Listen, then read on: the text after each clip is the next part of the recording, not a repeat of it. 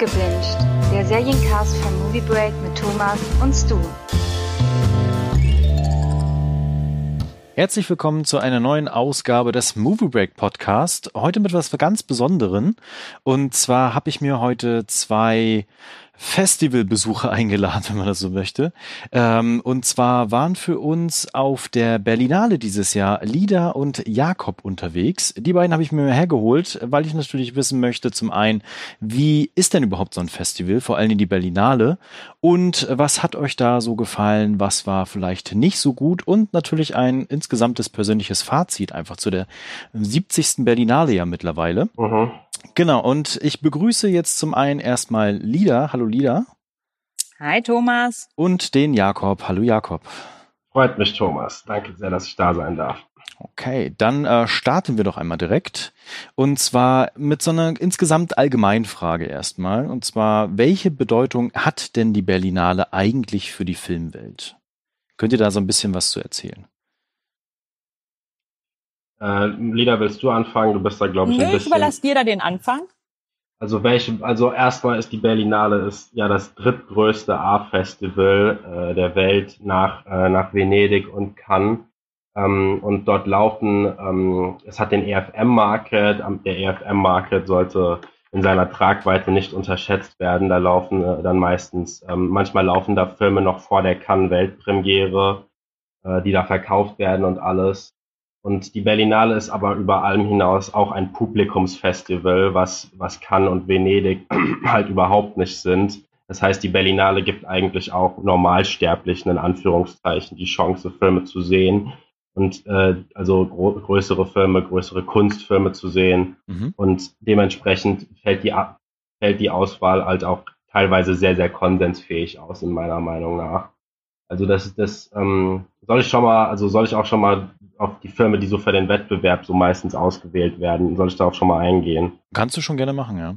Ja, also zum Beispiel im Wettbewerb laufen meistens sehr, sehr, ähm, manchmal sehr, sehr einfach zugängliche, zugängliche Filme, die sich oftmals mit weltpolitischen Themen befassen ähm, und das alles auf eine sehr, ja, ähm, relativ, relativ einfache, einfach gestrickte Art behandeln.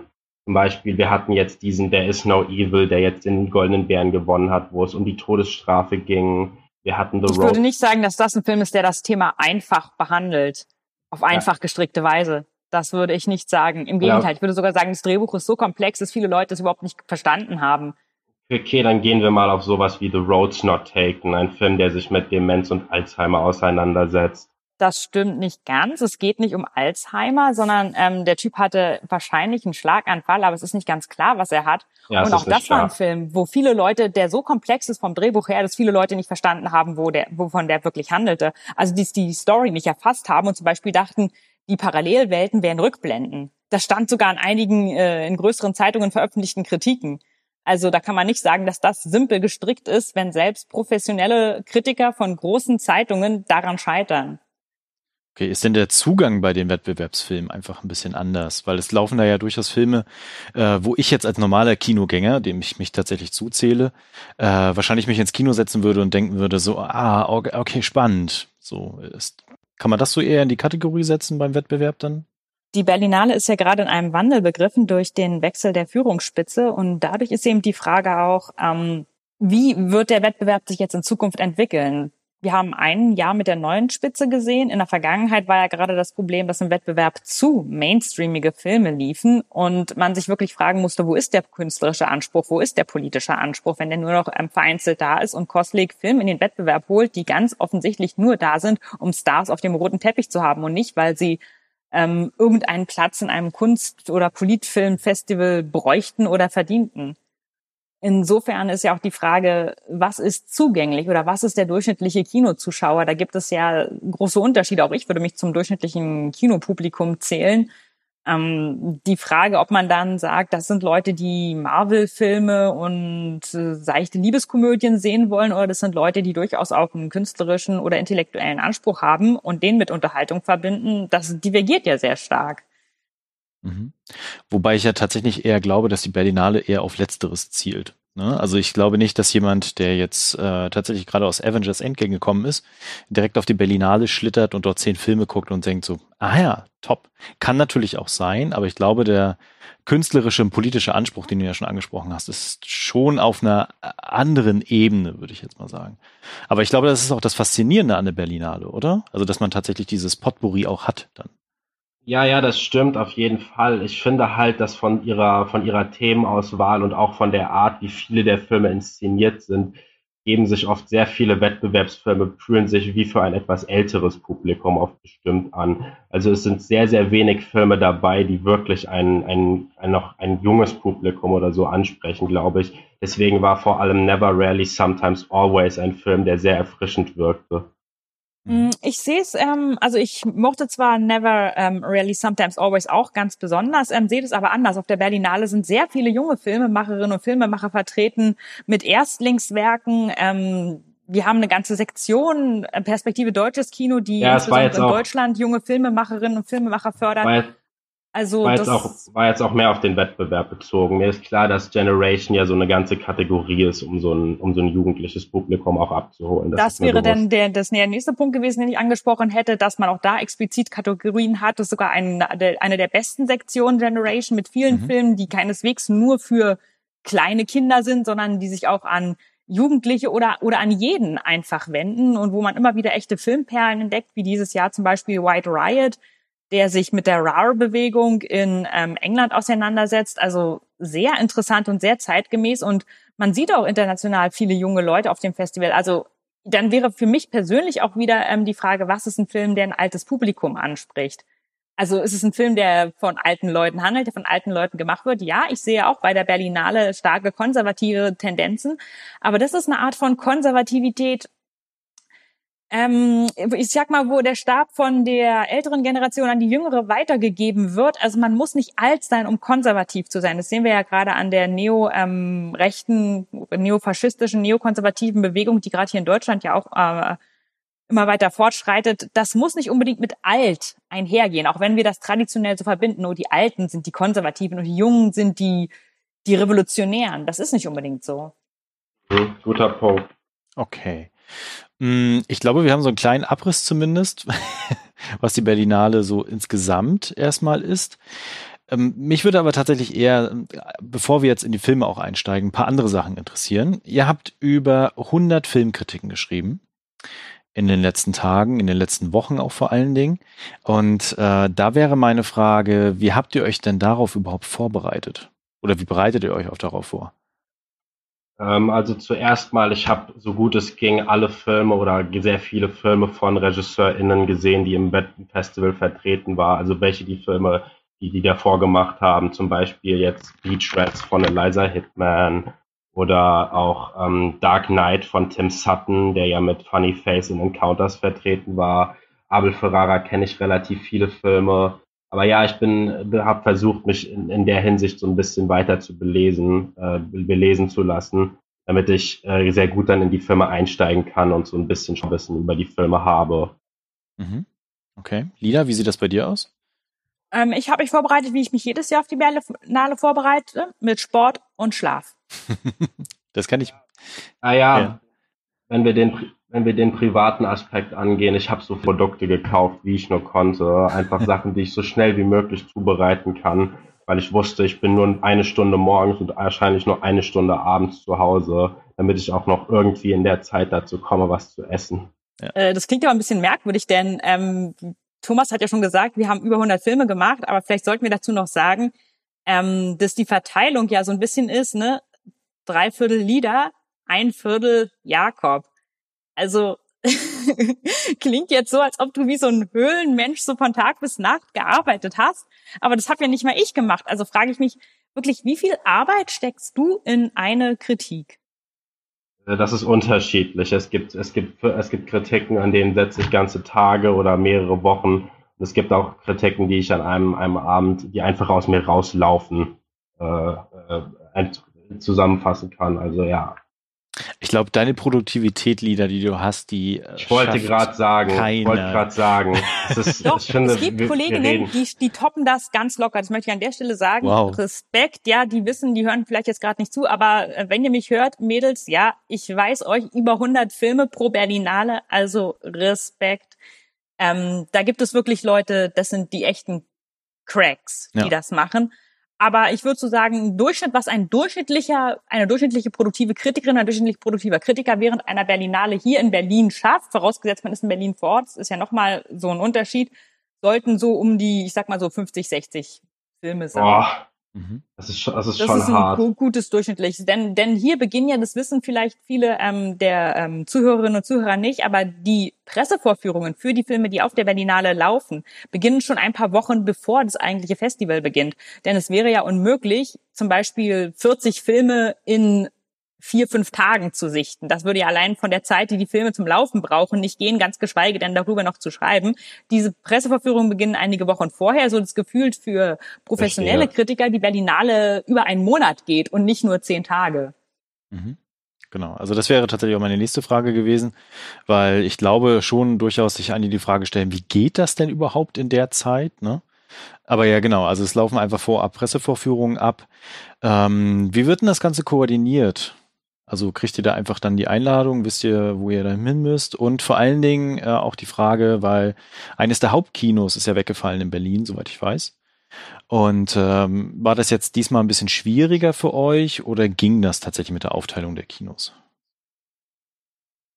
Hm. Ja, also das Cinemax ist ja direkt daneben und alles. Und man hat gemerkt, dass das alles so ein bisschen übergeschwappt ist. Wenn auch das Sinister natürlich schmerzlich fehlt und vermisst wird. Mhm. Mm, also die Aufteilung war nicht wesentlich anders als in den letzten Jahren, da die Pressevorführungen ja schon immer ähm, in den drei Kinos äh, waren, die jetzt noch weiterhin erhalten sind, die entscheidenden.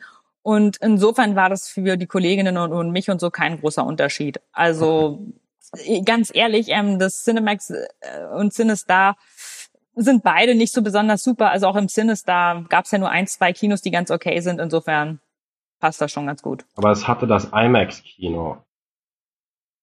Ja, das ist natürlich weg. Aber es gibt immer noch ein weiteres IMAX in Berlin. Es ist kein IMAX. Die so. haben kein, die haben kein Laser. Ah, die, behaupten, okay. die behaupten, sie wären IMAX, aber in Wahrheit sind sie LIMAX. Also okay. eine, eine, also eine, ein Kino, das so tut, als wäre es IMAX. Ich Hier werde ich, nie, ja. Hm? ja, erzähl weiter. Ich werde niemals in meinem Leben jemals auch nur einen Cent für dieses Ding ausgeben. Okay. Hier muss ich mal tatsächlich Werbung für Kassel machen. Kassel, mhm. wir kennen es nicht, ne?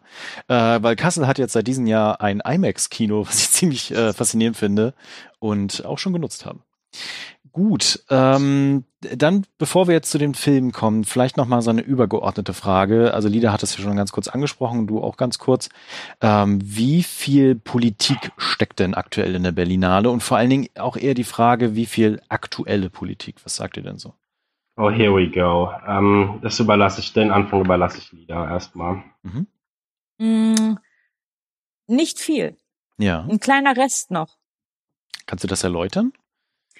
Ähm, die Berlinale möchte als politischer dastehen, als sie tatsächlich ist.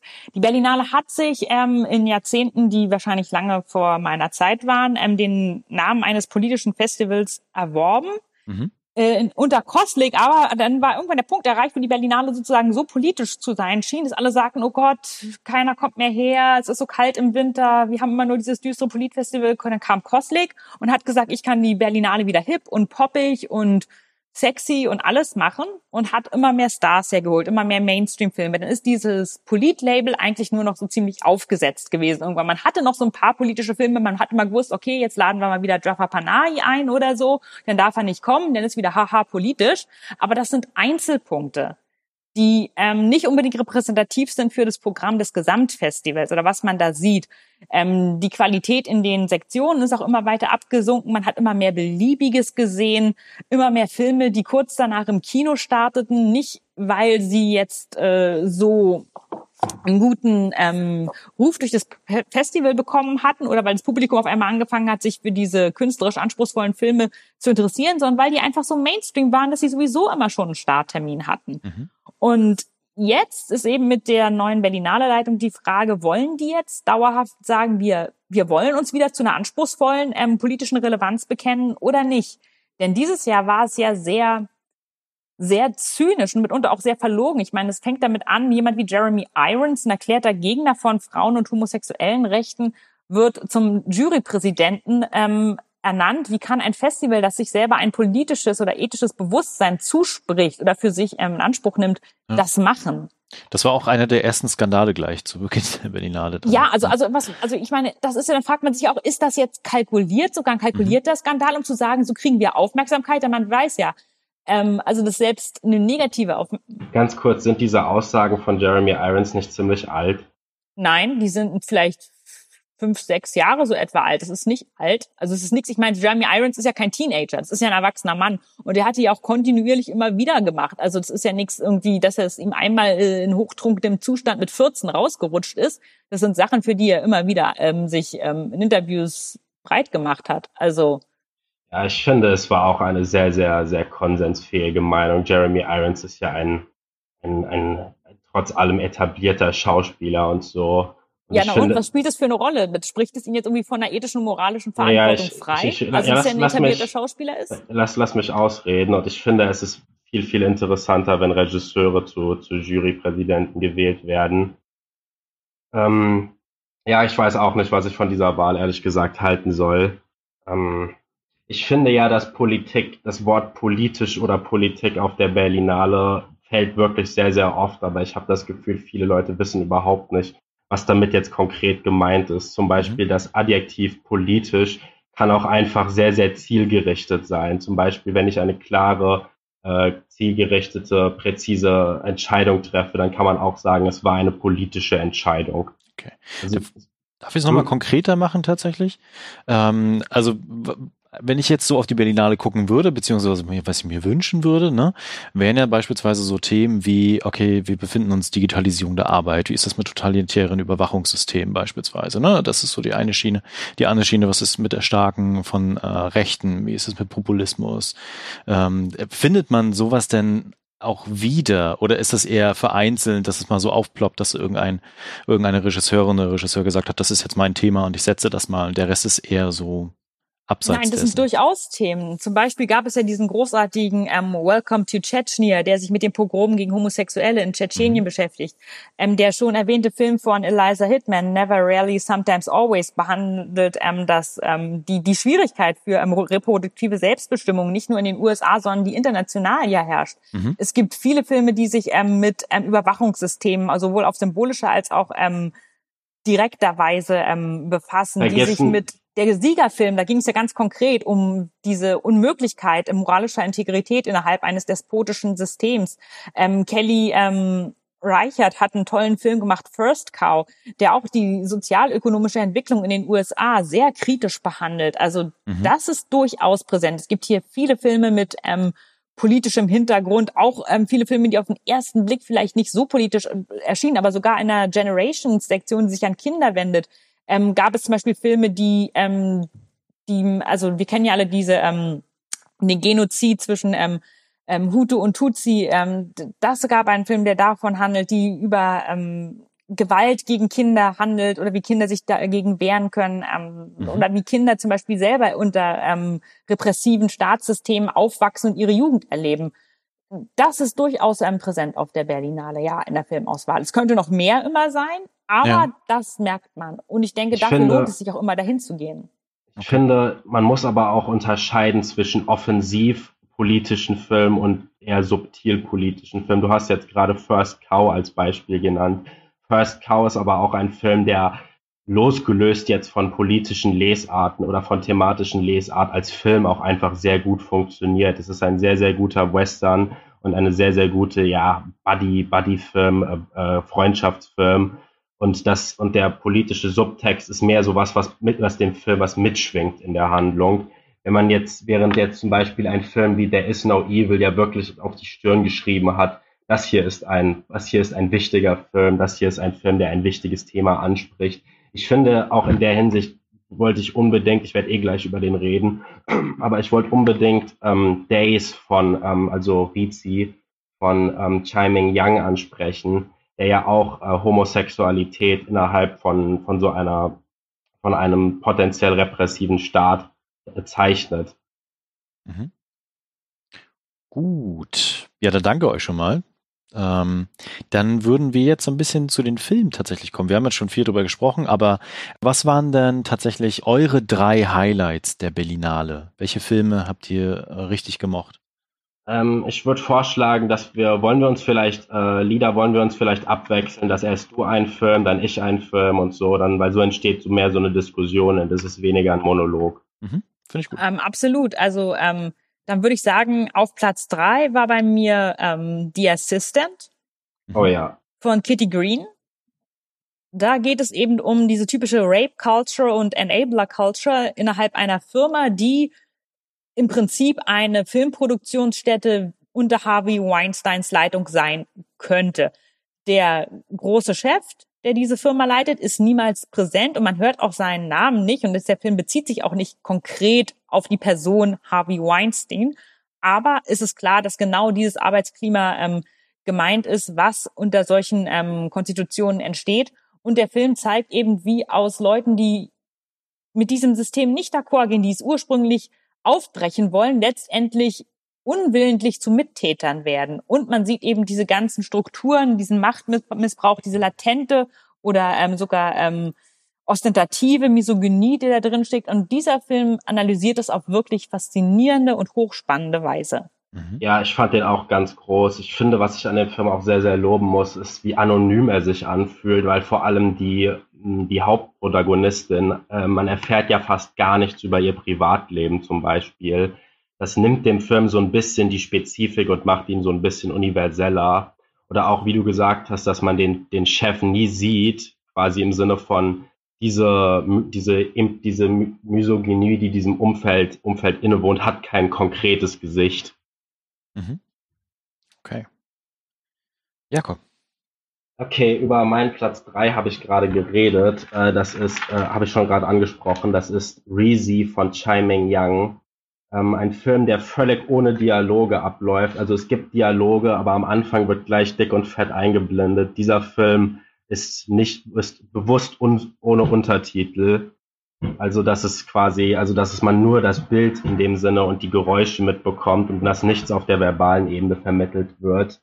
Und der Film hat auch an einer hat auch ein, eine wunderschöne Hommage an, an Charlie Chaplin, die ich nicht vorwegnehmen möchte und in wirklich unfassbar langen, bewegungslosen Kameraeinstellungen konstruiert der Regisseur ein, ein kondensiertes Abbild von, men von menschlicher Nähe und menschlicher Entfremdung. Schöne an dem ist, es ist ein Film, der existiert quasi nur für einen einzigen Moment.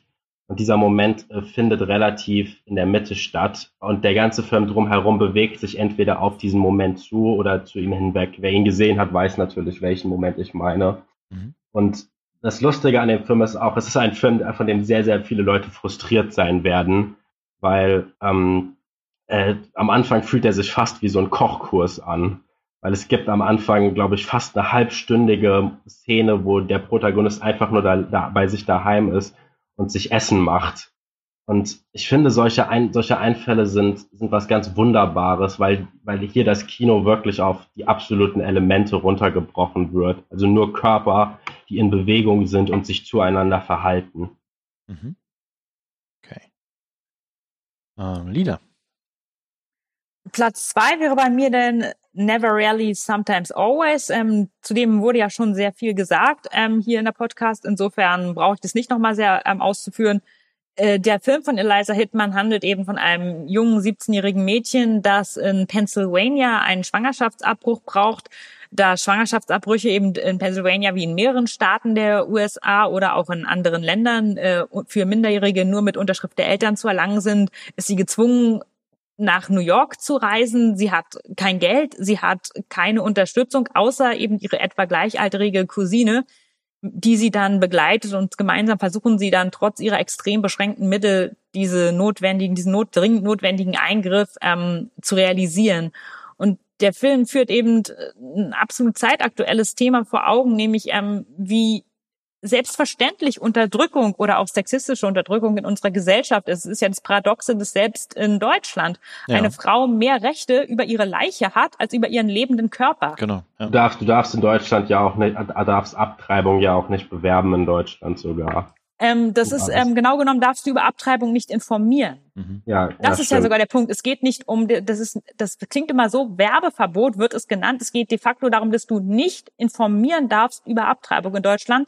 Der Film hat eine fast dokumentarisch anmutende lange Mittelszene, in der viele Informationen über den Ablauf einer Abtreibung oder die nötigen Vorgespräche ähm, vermittelt werden. Und das ist kein dramaturgischer Fehler oder Zufall, dass der Film dann so eine Art Dokumentarmodus verfällt, sondern der Film nutzt quasi das fiktive Medium, um jungen Menschen Informationen zu verschaffen, die er legal im Rahmen von Aufklärungsarbeit nicht ähm, die nicht zugänglich sind, weil der Staat diese Informationen verwehrt. Und das ist auch ein Problem, was wir hier in Deutschland haben. Informationen werden zurückgehalten, den Leuten wird wichtiges Wissen verweigert, ähm, damit sie dann keine informierte Entscheidung treffen können. Ähm, kurze Frage an dich, Kurzlieder. Kennst du den Film Vier Monate, drei Wochen, zwei Tage? Ähm, dem Namen nach, ja. Christian Munk, das ist der, ich hatte während ich Never Rarely Sometimes Always gesehen habe, mehr oder weniger das Gefühl, dass das ein Remake von diesem Film ist. Weil äh, vier Monate, drei Wochen, zwei Tage zeigt das Ganze nochmal von einer von einer noch extremeren, äh, zeigt dieses Thema von einer noch extremeren Situation. Also wenn dir jetzt der hier Never Rarely Sometimes Always gefallen hat, dann kann ich dir den anderen sehr ans Herz legen. Okay, gut. Äh, Jakob. Gut, mein Platz zwei, äh, da geht es ins verschneite Rumä also ins verschneite, also kommt aus dem verschneiten Rumänien. Das ist, wir hatten nämlich dieses Jahr ja eine neue Sektion bei der Berlinale, die Encounters-Reihe. Und der Eröffnungsfilm ist mein Platz zwei. Es ist natürlich Malmkrok von Christi Puio. Ähm, es ist so eine Art Kammerspiel vor dem Hintergrund der Jahrhundertwende, welches sich in einem russischen, in einem russischen äh, Herrenhaus stattfindet, wo äh, die Obersten der oben von der Aristokratie sich treffen, um innerhalb eines gesellschaftlichen Mikrokosmos, weil alle Anwesenden stehen in gewisser Hinsicht für gewisse politische oder gesellschaftliche Strömungen, die sich, äh, die sich dort, die sich in dieser Zeit manifestiert haben. Und es ist ein Worteduell sondergleichen. Es wird geredet über Politik, Religion, den Wert von Demokratie, von Philosophie. Äh, der Film lenkt unfassbar präzise die äh, Sympathien des, der Zuschauer. Zum Beispiel, ich habe mich, obwohl ich äh, eigentlich streng, streng agnostisch bin, ich habe mich sehr mit äh, einer Figur, mit der Figur von Olga identifizieren können, die äh, sehr, sehr christlich fundamentalistisch argumentiert und in jeder, eigentlich in jeder ihrer Argumente aus sich auf Gott bezieht. Und der Film schafft es, dass du dich durch solche Charaktere, die du in ganz vielen anderen, äh, ganz vielen anderen Kostümdramen jetzt als als simple Randperson abtun würdest, dass du dich komplett mit denen identifizierst und mit denen auch auf einer Ebene bist. 200 Minuten ist dieser Film lang und man muss echt komplett am Ball bleiben, aber es fällt nicht schwer, weil der Film hat von der ersten bis zur letzten Sekunde einen, einen unwiderstehlichen Sog. Und ich habe auch in meiner Kritik geschrieben, er hat die thematische Vielfalt einer Nietzsche-Dissertation im, im, und, den, und den Ausmaß eines Tolstoi-Romans. Also das ist ein Film, der mich komplett umgehauen hat. Mhm. Ich wünschte, ich wünschte nur mehr Leute würden ihn sehen, weil ich glaube, dass er sehr viele Leute allein schon von der, von der Themenvielfalt abstoßen wird. Okay, vielen Dank. Äh, Lieder, deine Nummer eins. Den habe ich ebenfalls schon erwähnt. Welcome to Chechnya ist eine Doku von David France ähm, die meisten von euch, die öfter mal ähm, auch englischsprachige Medien lesen, werden ihn sicher kennen. Er ist Investigativjournalist, auch Sachbuchautor und hat hier eben äh, die Pogrome in Tschetschenien gegen Homosexuelle dokumentiert. Er zeigt den lebens, wirklich lebensbedrohlichen Kampf sowohl der Leute, die da versuchen zu fliehen aus Tschetschenien, wo Homosexuelle verfolgt und systematisch ermordet werden, sowohl von ihrem, ihren Familien und ihren Angehörigen als auch ähm, vom Staat. Äh, Russland deckt das Ganze. Russland also hilft nicht. Im Gegenteil, Russland trägt dazu bei, dass diese Leute entweder zurückverschleppt werden nach Tschetschenien, wenn sie denn es schaffen, die Grenze zu überschreiten, oder dass eben deren Verschwinden oder ähm, das Auffinden von deren Leichen nicht untersucht wird. Und es gibt eine einzige Hilfsorganisation in Russland, die versucht, diesen Leuten zu helfen, indem sie sie eben ins Ausland bringt. Das ist ein neues Problem, dass nämlich ähm, Leute, die aufgrund ihrer Homosexualität verfolgt werden, nur in sehr wenigen Ländern ähm, politischen Asyl, also ich sag mal Asylchancen haben. Nicht mal Deutschland ja. hat einen Asylanspruch für Leute, die aufgrund ihrer Homosexualität verfolgt werden. Es kann aber sein, dass es Leute aufnimmt, die dann als politische Verfolgte eingestuft werden. Aber das ist in Kanada hat bisher die meisten aufgenommen, aber das ist wie gesagt in den meisten Ländern überhaupt nicht vorgesehen, Asylanten aufzunehmen, die verfolgt werden, weil sie Homosexuelle sind, was es nochmal erschwert. Und dieser Film zeigt eben auch mit sehr harten, ähm, realistischen Videos, wie extrem die Situation ist und die Weltöffentlichkeit interessiert sich kaum dafür, was da abgeht. Das ist eben das Schockierende, dass man sich fragt, okay, wo ist Amnesty International? Wo ist die UN? Wieso passiert da nichts? Wieso gibt es nicht internationale ähm, Verurteilung dieser Geschehnisse? Und es eben aber kaum jemand sozusagen sagt, no, ja, ja, es sind ein paar hundert Homosexuelle, die da halt umgebracht werden. Ne? Ist ja nicht so, interessiert uns ja nicht so. USA hat auch niemanden aufgenommen. Wen wundert's? Und dieser Film geht einem wirklich an die Nieren. Er hat auch eine ganz hohe Dringlichkeit und deswegen ist es für mich auch wichtiger als jeder, jeder Spielfilm, weil ich hoffe, dass er dazu beitragen kann, dass Leute eben aktiv werden, um den, den Leuten da die, ja, einfach, einfach zu ermöglichen, zu überleben. Mhm. Denn das ist das, worum es für die geht. Okay. Ja, es ist ein, ein unfassbar, ein unfassbar schockierender Film, der sich wie so ein Schlag in die Magengrube anfühlt ich fand es persönlich sehr stark, wie konkret er geworden ist und dass er auch vor, vor, vor Handy, vor Handyaufnahmen, die, die derartige Hassverbrechen zeigen, nicht zurückschreckt. Und so, ja, es ist ein Film von einer unfassbaren Dringlichkeit und ich kann auch jedem nur, nur raten, ihn sich anzusehen. Mhm. Jakob. Äh, für meinen Platz eins für meinen Platz eins habe ich einen ganzen Tag im Kino. Also ich war ja mehr oder weniger eh den ganzen Tag im Kino, aber hier habe ich wirklich einen ganzen Tag für einen Film ähm, verbracht. Und die, die Regisseure haben auch kurz bevor der Film losging gesagt, dass der Film dazu intendiert ist, dass man in ihm lebt. Und es hat mich sehr gefreut, dass dieser Film den Encounters Hauptpreis mit nach Hause genommen hat. Mein Platz eins ist mit weitem Abstand The Works and Days of Tayoko Shiojiri in the Shotani Bases. Das ist ein acht Stunden langer Film, der das Leben einer japanischen Bäuerin, äh, also ein Jahr im Leben einer, äh, einer, ähm, einer japanischen Bäuerin in einem Gebirgsdorf darstellt äh, gefilmt, digital gefilmt, aber mit 16 Millimeter Linsen, was das Bild, dadurch wirkt das Bild wie so sehr, sehr, sehr einzigartig verfremdet, wie so, wie so ein bisschen wie so vergilbte Fotoalben, die man sich ansieht.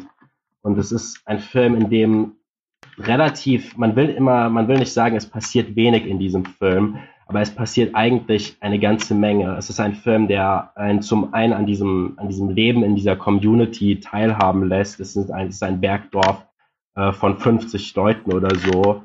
Also einfach ein Klima, wo äh, wir jetzt als Großstädtler, also zumindest Lida und ich als Großstädtler, ähm, uns das schwer vorstellen können, wie es ist, dort zu leben. Und auch das Tempo, das in dieser, das in diesem, das in diesem Abschnitt der Welt herrscht, gerade durch diese sehr verlangsamte, verlangsamte Thema, verlangsamtes Erzähltempo. Und ähm, ja, es ist ein Film, er wurde mit vier Pausen gezeigt. Und jedes, jede, jede einzelne, keine einzige Sekunde an diesem Film ist verschwendet. Es ist wirklich ein, ein, ein, ein reinstes Abtauchen, ein, ein Film, bei dem Kino als Erfahrung, als Erfahrungsort wahrgenommen wird. Und obwohl der Film eigentlich relativ distanziert in seinem Tempo wirkt, hat er einen ganz, ganz fundamentalen emotionalen Kern. Er basiert auch auf einer wahren Geschichte. Also der Film, äh, die titelgebende Tayoko spielt sich selbst und spielt quasi ein Jahr nach, in dem das für sie in ihrem Leben ganz entscheidend war. Ich weiß halt echt nicht, ob dieser Film jemals außerhalb des Festivals nochmal verfügbar sein wird. Ich hoffe es natürlich sehr, weil es ist wirklich eine ganz große Filmerfahrung gewesen. Mhm. Okay. Ja, vielen Dank dafür. Also es waren richtig tolle Beiträge, richtig tolle Filme. Ich freue mich auch wirklich selber schon, die irgendwann mal sichten zu können. Hoffe, dass sie tatsächlich auch irgendwo verfügbar sein werden, wie du es gerade schon angesprochen hast. Ähm, dann wäre die nächste Frage, nachdem wir jetzt geguckt haben, welche Filme richtig gut waren, so ganz kurzen Abriss darüber zu machen. Also haltet euch wirklich äh, kurz dabei, äh, welche Filme ihr überhaupt nicht gemocht habt und warum. Jakob, möchtest du anfangen? Ja, also zum Beispiel, es gab in, äh, es gab in Panorama diesen einen, also bei, bei Wettbewerbsfilmen ärgere ich, mei ärgere ich mich meistens eher einfach über die Filme, die ausgewählt werden, aber bei zum Beispiel sowas wie Panorama und Genera äh, ja, bei Panorama und Forum zum Beispiel, da ärgere ich mich teilweise sehr, wie solche, sowas überhaupt auf ein Festival zugelassen wird. Es gab in Panorama diesen Always Amber, den ich gesehen habe, das ist irgendwie, dieser Film ist halt eins zu eins ein, ein, ein YouTube-Vlog über das Leben von einer, einer queeren Niederländerin, die die ganze Zeit davon redet, wie unfassbar queer und besonders sie doch ist. Und das hat alles überhaupt kein Gehalt und es fühlt sich an wie eine verfilmte Belanglosigkeit.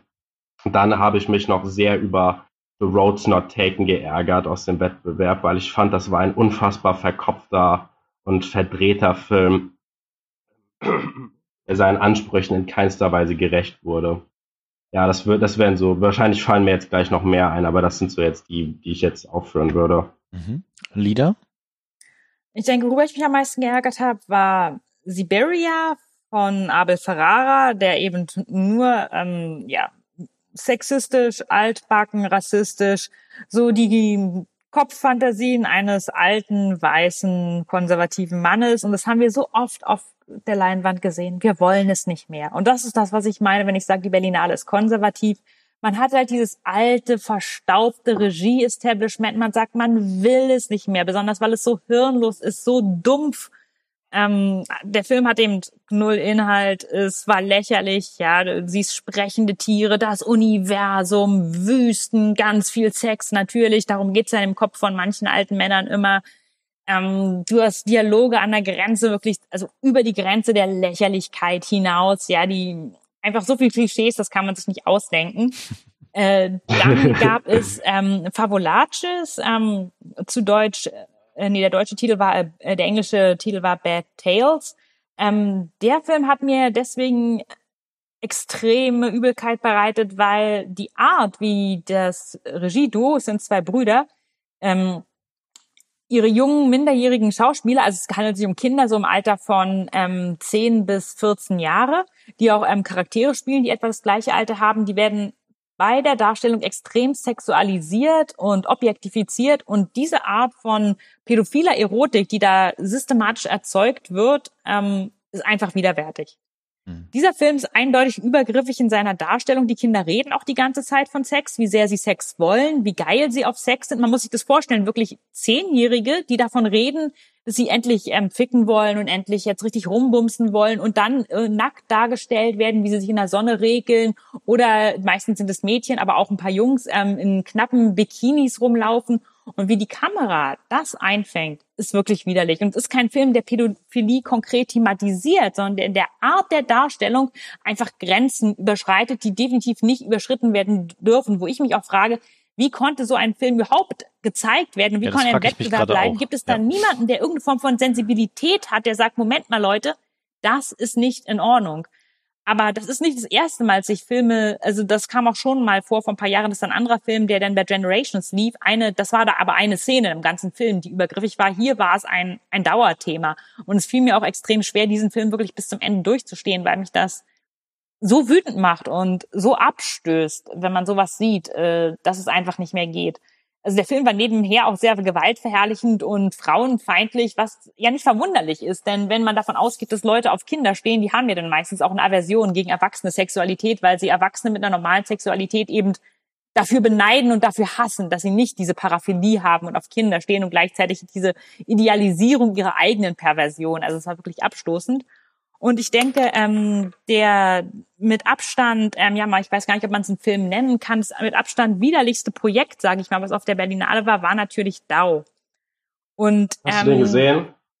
Ja, und zwar ähm, ist das ein Projekt, das äh, gemacht wurde unter ähm, extreme ausbeuterischen Methoden. Es haben sich sektenartige Strukturen am Set herausgebildet und Leute wurden eben durch systematische Manipulation dazu gebracht, äh, persönliche Grenzen zu überschreiten, wurden auch gegen ihren Willen dazu gedrängt, ähm, in bestimmte Szenen sich darauf einzulassen. Der Film zeigt auch ähm, reale Gewaltsituationen, reales Übergeben, reale Sexszenen. Ähm, Leute wurden betrunken gemacht, um bestimmte Szenen darzustellen. Man sieht auch extreme Tierquälerei. Es wird unter anderem ein Schwein geschlachtet. Es, es war auch am Set, obwohl gab es mehrere ähm, Anschuldigungen, dass da auch extreme Tierquälerei noch außerhalb dieser Szene stattgefunden hat. Ein Teil der Arbeiter für diesen Film wurde nicht bezahlt. Ähm, man hat auch diese typischen Strukturen, die sich dann einsetzen, zum Beispiel, dass Leute in Wellen angestellt angestellt und wieder entlassen werden, damit niemand dauerhaft dieses Projekt möglichst ähm, beobachten kann. Schon die Einstellungsbefragungen waren auch oft übergriffig von Seiten des Regisseurs, wo er dann zum Beispiel Leute explizit über ihr Sexualleben ausgefragt hat. Ähm, junge Frauen, die sich für verschiedene Stellen an so einem Filmset gibt es ja unendlich viele Jobs, ähm, die sich da beworben haben. Also es muss nicht jetzt nur für Schauspielerinnen sein, sondern auch zum Beispiel gibt es ja sowas wie Script Girl oder Leute, die sich um die Garderobe kümmern, die belästigt wurden bei ähm, Vorstellungsgesprächen oder dann später, wenn sie angenommen wurden, die bei der Arbeit belästigt wurden. Also ein Projekt, das einfach nur durch Ausbeutung ähm, entstanden ist und durch Grenzüberschreitung. Und ähm, viele haben es wahrscheinlich schon davon gehört, von diesem Projekt, weil das ja hier in Berlin durch diesen Setaufbau seit über einem Jahr präsent ist. Und dass so ein Film auf einem Festival, und da sind wir wieder bei der Frage nach dem politischen Festival, dass der überhaupt da laufen darf und dass dann ähm, der noch eine, ein, einen Regisseur wie der, der dieses ähm, Projekt eben gemacht hat, ja, dass der da eine öffentliche Bühne bekommt und sich repräsentieren kann und dann diese Bühne zum Beispiel nutzen kann, um zu sagen, dass ähm, die Anklagen gegen ihn, ähm, die ja mittels einer, ähm, also alle, die da mitgemacht haben bei diesem Filmprojekt, mussten eine Schweigeverpflichtung unterschreiben. Dann sagt er, oh, die Leute, die mich hier anklagen, die, die sind ja nicht mal namentlich genannt. Ja, warum denn wohl, wenn sie eine Schweigeerklärung unterschreiben mussten? Oder wenn er zum Beispiel dann Anschuldigungen, dass er Leute sexuell belästigt hat, mit stalinistischer Denunziation vergleicht. Das, oder zum Beispiel sagt Me Too, das sei eine Modeerscheinung und sagt, ja, also jetzt Männer sexueller Belästigung zu, äh, zu beschuldigen, das ist ja quasi gerade in Mode. Nee, das ist nicht in Mode, das ist notwendig, weil es die Realität ist und er ist ein Teil dieser Realität. Und dass ein Festival solchen Leuten eine Bühne gibt und es Leute eben gibt, die, die das beklatschen, da frage ich mich, wo ist die Verantwortung? Ähm, die Verantwortung sowohl der Festivaljury als auch des Einzelnen zu sagen, das machen wir nicht mehr mit, wir unterstützen das nicht und wir tragen das nicht und wir benutzen nicht, wir, wir missbrauchen nicht die Kunst als Rechtfertigung zur Ausbeutung von Menschen. Denn das ist es, worum es geht. So ein mhm. Projekt wie DAO ohne dieses Label Skandalfilm würde sich das niemand angucken, weil es alle Grenzen, die da überschreitet werden, es gibt bereits Filme, wo Leute kotzen. Es gibt, wenn man sehen will, wie Leute wirklich Sex machen, da braucht man nur ein Porno einlegen. Da machen Leute freiwillig echten Sex vor der Kamera und da muss man Leute nämlich nicht zwingen, ja, und dann noch so tun, aber das ist doch große Kunst, weil ich hier noch ein riesenteures Bühnenset im Hintergrund habe. Nö, Nö, ist es nicht. Dazu gehört mehr. Dazu gehört Drama, dazu gehört eine Geschichte, dazu gehört richtig gutes Schauspiel, um Kunst zu machen. Und dazu gehört ein elementares Verständnis von Menschlichkeit und Respekt davor. Richtig, und das hat dieser Mensch genau. definitiv nicht. Ja. Ähm, ganz, ganz kurz dazu. Also zu Bad Tales kann ich nicht sagen, den habe ich nicht gesehen. Lustigerweise bei Siberia, es gibt jetzt zwei Willem Dafoe-Filme, in denen Tiere anfangen zu reden. Und ähm, äh, Oh, das, was, was ich zum DAO-Projekt noch sagen wollte, ist, ich, also eigentlich will ich mich dazu nicht mehr wirklich äußern, aber ich bin eigentlich, ich halte normaler, also ich halte auch nichts von, von, von Projekten, die derartig, die sich die, die eine derartigen Ausmaß annehmen äh, im Rahmen der Kunst, weil ich, ich finde, das zeugt von einem gewaltigen Kunstmissverständnis, weil es immer, es ist immer so dieser Glaube, man müsse dem Film noch etwas, etwas Externes hinzufügen im Sinne von, es muss alles echt sein, es muss alles wirklich passieren. Das ist dasselbe, das ist noch ein, ein noch größerer Ausmaß als zum Beispiel jetzt wie, wie damals bei The Revenant, wo, wo gesagt wurde, ja, die sind wirklich in dieser Eishölle gewesen und die haben wirklich diese ganzen Strapazen durchgemacht. Aber das beziehe ich jetzt, beziehe ich jetzt nur auf die Produktion des Filmes, die ich natürlich verurteile. Okay.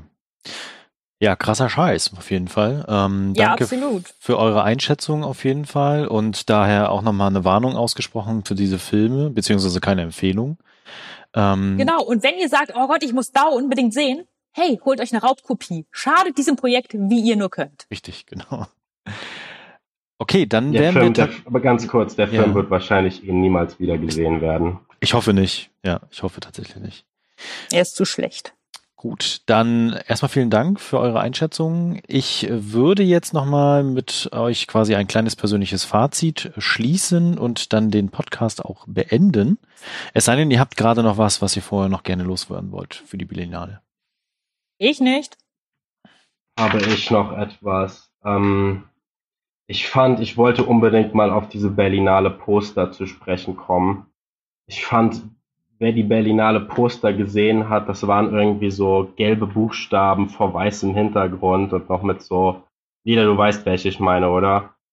Wir haben alle die Berlinale Poster gesehen. Mhm. Ja, das ist, ähm, ich finde, die wirkten sehr wie, das ist ja eine wichtige Form von, von Werbung und Repräsentation für dieses Festival und ich finde, die sahen in diesem Jahr sehr aus, als wäre denen auf halber Strecke irgendwie das Budget ausgegangen. Ähm, weil normalerweise siehst du ja immer solche Photoshop-Bilder, wo irgendein Bär durch die U-Bahn läuft und mega betrunken aussieht. Deswegen, ich finde es, ich frage mich, wieso man, wieso man jetzt sich jetzt diesen Schritt zum Minimalismus, sich, sich für diesen Schritt zum Minimalismus entschieden hat. Das war auch wirklich anstrengend, muss ich gestehen, weil ich mache ja dann immer die Bilder für unseren Slider, für Special und sonstiges fertig und äh, bringe das natürlich auch auf äh, Social Media raus. Und das sah einfach scheiße aus. Mhm. Also ja, aber die, das ist ja nichts Neues. Die Berlinale Poster sahen ja, die Bären gibt's ja erst, die äh, Verkleideten, das waren ja erst seit zwei Jahren. Ja, ja, und davor genau. sahen die Berlinale Poster auch schon immer so richtig scheiße aus. Ja. Also ich hoffe, Also dass sie das das wieder ist besser eine machen Tradition. werden. Ja. Naja. Gut, äh, dann zu eurem persönlichen Fazit. Wer möchte der anfangen von euch beiden? Mhm. Äh, Lieder fang du an. Okay. Mein persönliches Fazit ist im Prinzip, dass die Berlinale ähm, ein bisschen Staub abgeschüttelt hat, aber sich dafür nicht gerade mit Ruhm bekleckert. Das Establishment ist jetzt einfach unter neuer Leitung da. Und es ist nicht wirklich das moderne Festival geworden, das ich mir erhofft habe. Aber die Hoffnung stirbt zuletzt. Ne? Nächstes Jahr wird's hoffentlich besser. Und ich bin wieder da. Okay. Äh, Jakob. Gut, okay, ich würde mein Fazit jetzt vielleicht weniger auf, auf den Stand der Berlinale beziehen, sondern eher auf das Erlebnis, da mitgemacht zu haben. Und ich finde, das war absolut, es war auf, es war auf jeden Fall, ähm, es war absolut überwältigend erstmal. Es war voller, voller Sinneseindrücke, voller Ärgernisse, aber auch voller Freuden. Äh, ich habe, es gab Tränen, es gab Glücksrufe, es gab Anfeindungen untereinander. Ich habe das Gefühl, ich habe so eine, ich habe so eine richtige Achterbahnfahrt an Emotionen hinter mir. Und ähm, zum Festival selbst, finde, die, ich finde ganz ehrlich, es gibt noch sehr viel, das, das getan werden muss bei der Berlinale. Aber ich finde, dass vor allem die, die Einführung der Encounters-Sektion ein absoluter Schritt in die richtige Richtung war.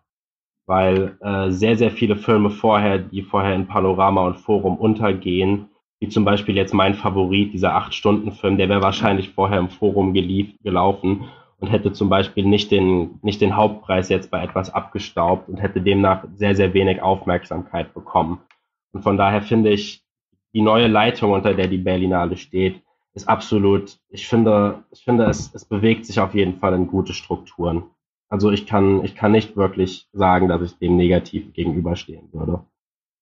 Gut. Dann vielen Dank euch beiden. Also nicht nur für den Podcast und für die Inhalte jetzt und für die Einschätzung, sondern auch insgesamt für einfach für die Arbeit, die ihr in der letzten Zeit gele geleistet habt. Lieder natürlich äh, vor allen Dingen, weil du bist ja jetzt schon für uns seit drei Jahren mittlerweile, glaube ich. Ich glaube auch, es sind langsam drei Jahre. Genau, auf der Berlinale unterwegs und äh, lieferst ja immer viele, viele, viele Kritiken, viele Einschätzungen.